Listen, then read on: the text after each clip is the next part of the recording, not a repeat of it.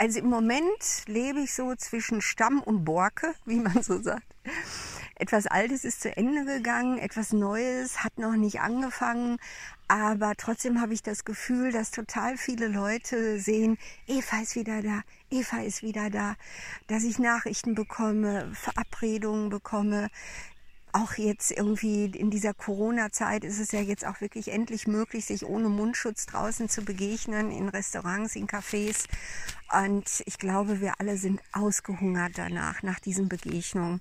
Diese Inspiration, dieses auch wirklich irgendwie den Denkapparat äh, fordern, weil man gemeinsam in Diskussionen nach Lösungen sucht und ähm, ja und miteinander eben irgendwie auf eine Ebene kommt im Gespräch und sich daraus dann was Unglaubliches entwickelt.